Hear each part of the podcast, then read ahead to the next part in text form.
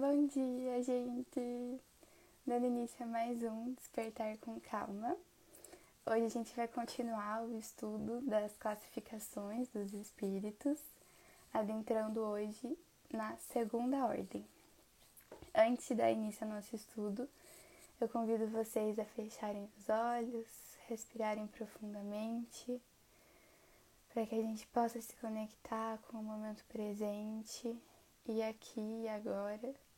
Eu peço a intuição, a inspiração dos bons espíritos, dos guias que acompanham esse estudo junto com a gente, para que a gente possa ter as melhores reflexões, tirar os melhores aprendizados diante das questões que a gente vai ler hoje.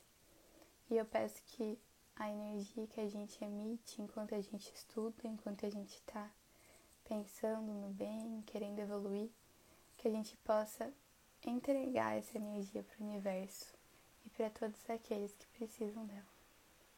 Que assim seja. Então, ontem aconteceu uma falha no nosso estudo com relação ao som da Sassá. E em meu nome, em nome dela, a gente queria pedir desculpa a Sassá tá com um problema no celular dela e a gente está tentando resolver. Hoje, inclusive, eu vou fazer essa primeira introdução no estudo e aí mais pra frente eu vou adicionar ela só pra gente ter certeza que, que não vai travar de novo, tá bom? Mas assim, imprevistos acontecem e aí qualquer coisa vocês vão nos avisando, vão escrevendo aqui no chat se tá travando, se o som tá bom e a gente vai juntos caminhando, né? caminhando, estudando, sempre juntos e sempre compreendendo esses, essas curvas do caminho. Bom, ontem então a gente iniciou o estudo da escala espírita e falamos um pouco da terceira ordem. Como o som ficou bem travado, eu vou dar uma revisada nessa terceira ordem, que são os espíritos imperfeitos, e trazer algumas características a mais, algumas características de como eles se manifestam, para a gente compreender mais essa questão. Bom, primeiramente, lembrando, eu acho isso aqui super importante, que para que os espíritos consigam ter uma influência em nós, para que eles consigam influenciar os nossos pensamentos, os nossos atos, a gente precisa estar vibrando numa frequência que esteja sintonizada com as dos espíritos. Então, se a gente estiver vibrando numa frequência baixa, espíritos de baixa frequência se sintonizarão conosco. Se a gente estiver vibrando em uma frequência alta, são esses espíritos, os bons espíritos, os espíritos amigos, que estarão nos intuindo, nos influenciando. Então, em primeira instância, quem escolhe através da nossa frequência energética quais espíritos estarão do nosso lado somos nós mesmos.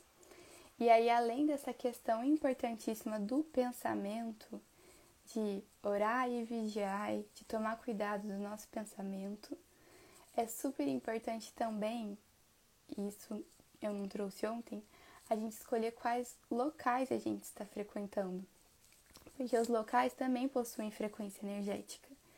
Então, por exemplo, não dá para esperar que num bar com música alta, bebida, drogas, tendo um monte de conversas profanas, nesse momento a gente esteja sendo intuídos pelos nossos guias espirituais e que a gente tenha uma iluminação.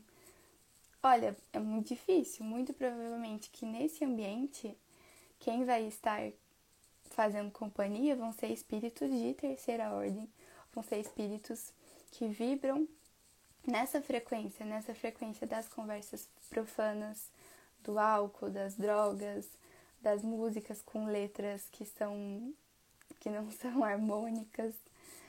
Então, ter esse cuidado do ambiente é super importante. Aonde vão estar os espíritos bons, os bons amigos? Muito provavelmente na natureza, em templos, né, em locais aonde existe uma harmonia. Então isso é bem, bem interessante da gente vendo e a gente percebe que a gente consegue escolher mesmo sem ter uma mediunidade super desenvolvida, a gente consegue escolher quais espíritos a gente quer escutar, quais espíritos a gente quer estar perto, através de vigiar os nossos pensamentos e através de escolher quais locais a gente vai frequentar. Bom, e aí adentrando então os espíritos de terceira ordem, a gente tem a divisão deles na décima classe, que são os espíritos impuros, aqueles que a gente falou ontem que são inclinados ao mal e fazem dele o objeto de suas preocupações. Na nona classe, temos os espíritos levianos, que são aqueles espíritos zombeteiros, entre aspas, brincalhões, porque é são sempre brincadeiras mais inclinadas para a maldade. E aí, esses espíritos zombeteiros, um exemplo que com certeza todo mundo já viu, uma, já presenciou uma manifestação deles, é quando o indivíduo bebe álcool e aí ele fica mais suscetível a influências espirituais. Então, o que acontece? Os nossos campos energéticos ficam mais abertos e a gente vai perdendo os nossos sentidos corpóreos, fazendo com que fique muito fácil para que chegue um espírito desses zombeteiros, levianos, e se apossui do nosso corpo. E aí que a gente vai ver as pessoas que bebem fazendo coisas totalmente sem sentido, aquelas brincadeiras sem graças que não deveriam ser feitas. Isso são os espíritos zombeteiros. Outro exemplo dos espíritos zombeteiros agindo é, por exemplo, em uma reunião séria, em um estudo sério voltado né, para o desenvolvimento, para a luz, e aí uma pessoa não consegue se concentrar, fica vindo pensamentos negativos, fica vindo pensamentos de baixa frequência, muitas vezes são os espíritos zombeteiros que estão ali, tentando atrapalhar, dando risadas, para justamente tirar o foco desse estudo.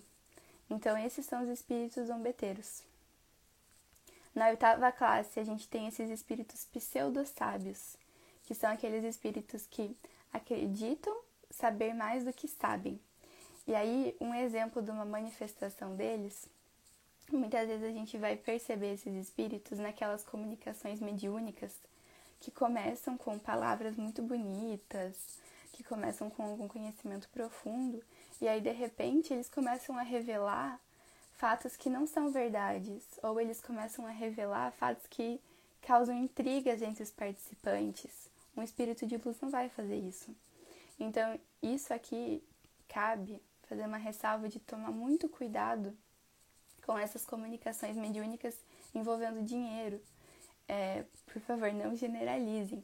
Mas um exemplo, por exemplo, das, é, às vezes, cartas ou tarô, Pode ser que seja um estudo sério, sim, mas também pode ser que seja um espírito pseudo-sábio por trás, que no primeiro momento ele vai falar algo bonito para te envolver, né? Envolver os teus sentidos, o teu orgulho, a tua vaidade, envolver o teu interesse, inclusive envolver o orgulho e a vaidade do próprio médium que está lá sendo transmitindo esse conhecimento. E aí, num segundo momento, ele vai trazer fatos para bagunçar a vida das pessoas que estão ali. Então, por exemplo, quando nós reencarnamos, nós temos o nosso véu do esquecimento. O que é isso? A gente ganha de presente esse véu que não nos permite entrar em contato com as informações das outras vidas. Por quê? Porque a gente não precisa saber o que aconteceu na outra vida, qual foi a minha relação com a minha mãe na outra vida, não sei. Não interessa, o importante é que aqui ela é minha mãe, quem me deu a vida, quem me ama, me sustenta. Então, é, muitas vezes nesses, nesses processos mediúnicos com espíritos pseudo-sábios, eles vão revelar informações muitas vezes falsas sobre a, a minha relação com a minha mãe para causar uma intriga entre nós nessa vida, sabe? Um espírito de luz nunca vai fazer isso. Por que um espírito de luz iria querer causar uma intriga, revelar uma informação que nos foi dada a bênção do esquecimento. Então é muito importante a gente ter esse conhecimento das classificações espíritas para que justamente quando a gente entrar em contato com essas informações a gente tá atentos e trazer para o nosso racional. Peraí, mas será que um espírito de luz faria isso? Falaria isso? Seguindo então, na sétima classe a gente encontra os espíritos neutros, que são os espíritos que não são nem bons nem maus, né? Eles não estão nem inclinados para maldade nem para bondade, mas eles não agem. E aqui nos lembra muito a importância da ação, a importância de reagir, de fazer o bem ativamente. E aí, por fim, na sexta classe, nós temos os espíritos batedores, que são esses espíritos que eles têm influências, eles influenciam no mundo material mais diretamente. Por quê? Porque todos esses espíritos de terceira ordem, eles ainda são mais materializados do que espiritualizados. Então, eles ainda têm bastante influência sobre a matéria grosseira.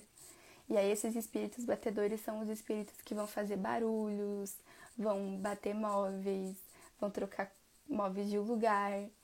E aí, o, a mesma ressalva que eu trouxe ontem, eu vou trazer hoje de novo, que essa questão de, das batidas, dos sons, os espíritos superiores também têm essa, essa possibilidade de fazer barulhos, de mover móveis de lugar, mas eles deixam essa capacidade para os espíritos inferiores porque eles já desenvolveram formas de comunicação mais aperfeiçoadas.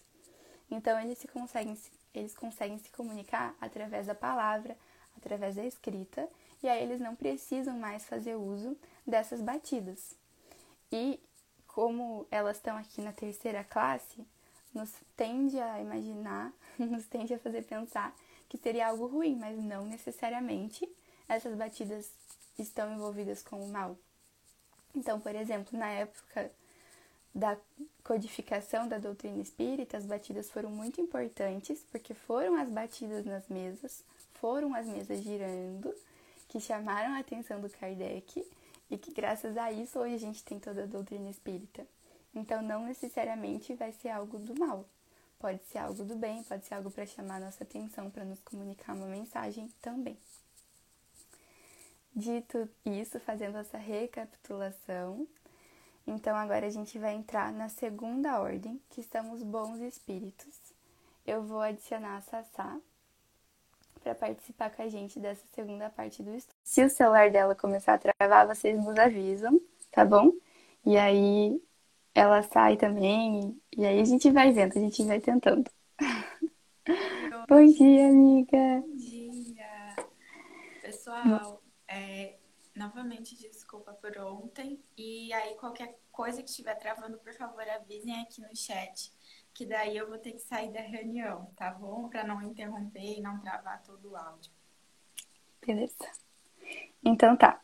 Quando a gente está falando da segunda ordem, o que a gente vê é uma predominância agora do espírito sobre a matéria. Então, inverte essa predominância da terceira para a segunda ordem. Os espíritos eles já são mais espiritualizados do que materializados. E eles já possuem esse desejo e esse poder de fazer o bem. E isso está relacionado com o adiantamento que eles alcançaram.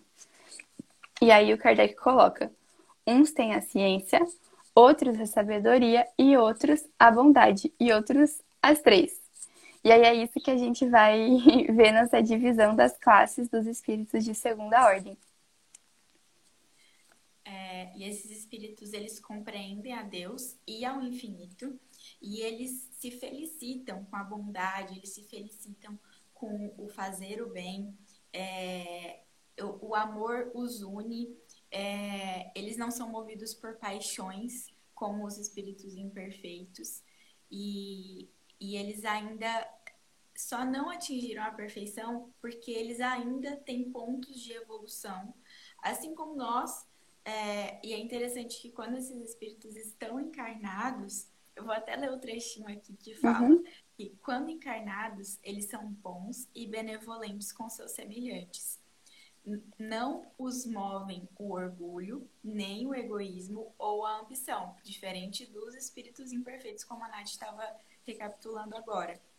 É, e não experimentam ódio, rancor, inveja ou ciúme, fazem então o bem pelo bem. Então é um bem genuíno, por amor, por pura bondade. Uhum. E eles são conhecidos como espíritos bons, gênios protetores, gênios bons, né? Anjinhos da guarda. Então, esses são os espíritos de segunda ordem. E eles não têm mais a necessidade de encarnar no planeta Terra.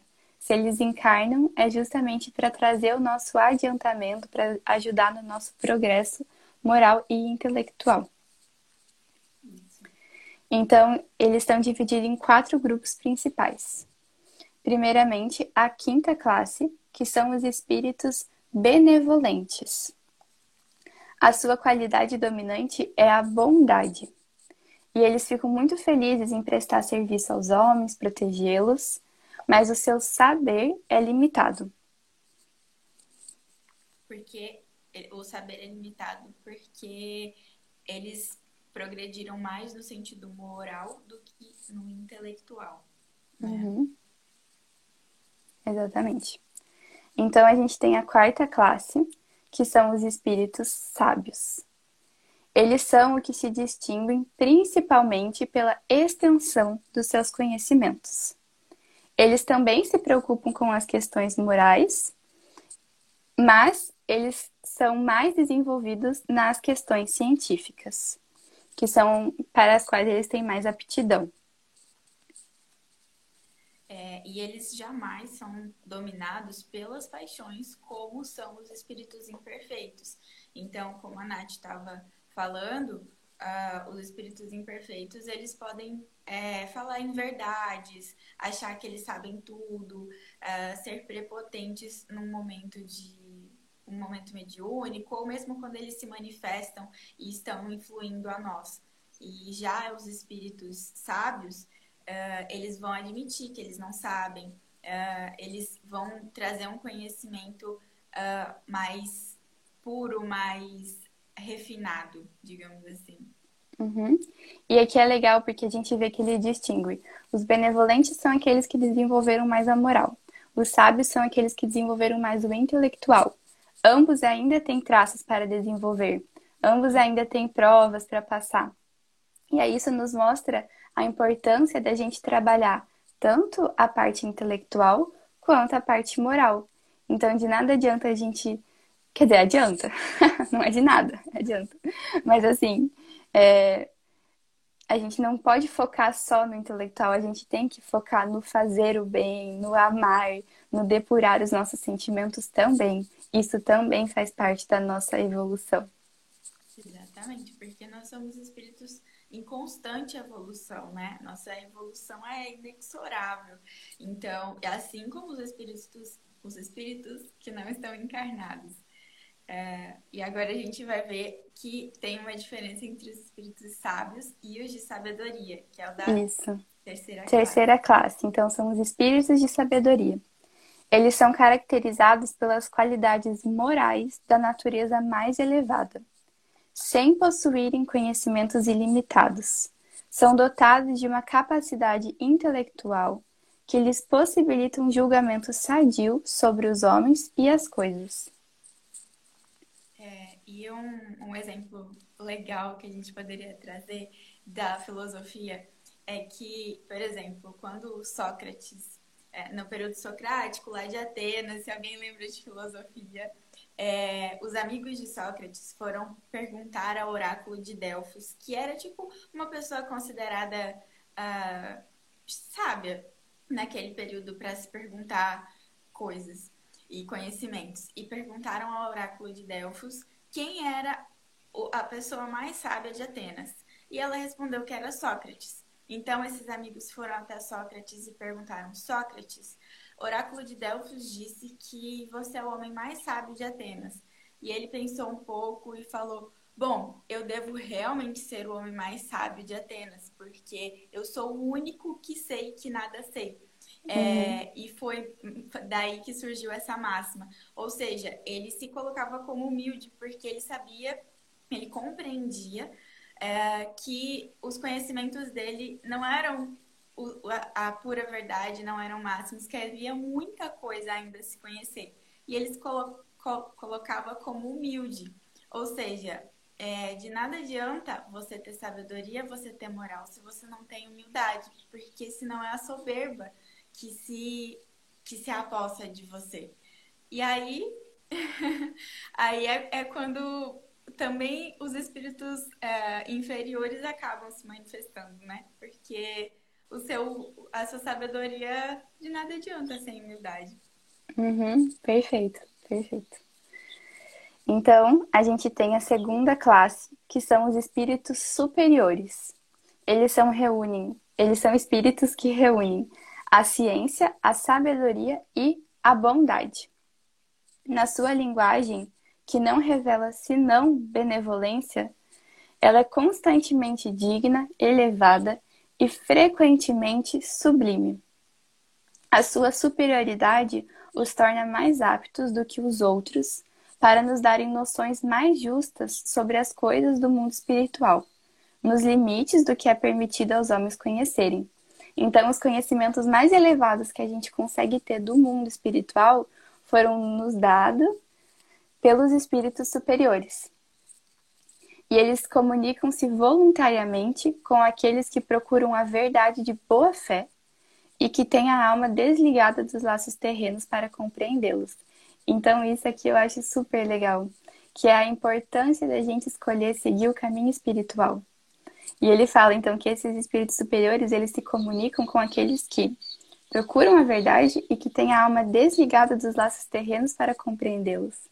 É somente quando a gente escolhe caminhar nesse caminho espiritual que a gente começa a ter um pouquinho, um pinguinho da compreensão do que é todo esse universo que nos envolve. E é lá que a gente encontra a sabedoria, o amor, os sentimentos nobres. Isso é muito lindo.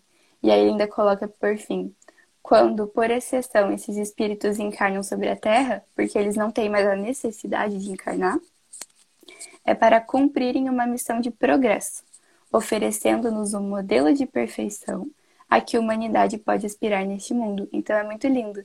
E a gente sabe, como a gente já viu em outros estudos, que quando esses espíritos vão reencarnar na Terra, eles precisam fazer toda uma preparação do seu perispírito para se revestirem da nossa matéria que é mais grosseira. Porque conforme eles evoluem, a matéria que os compõe também se depura, também fica mais sutil.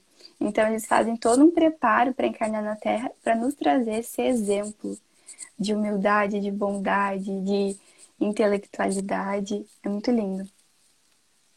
É lindo mesmo.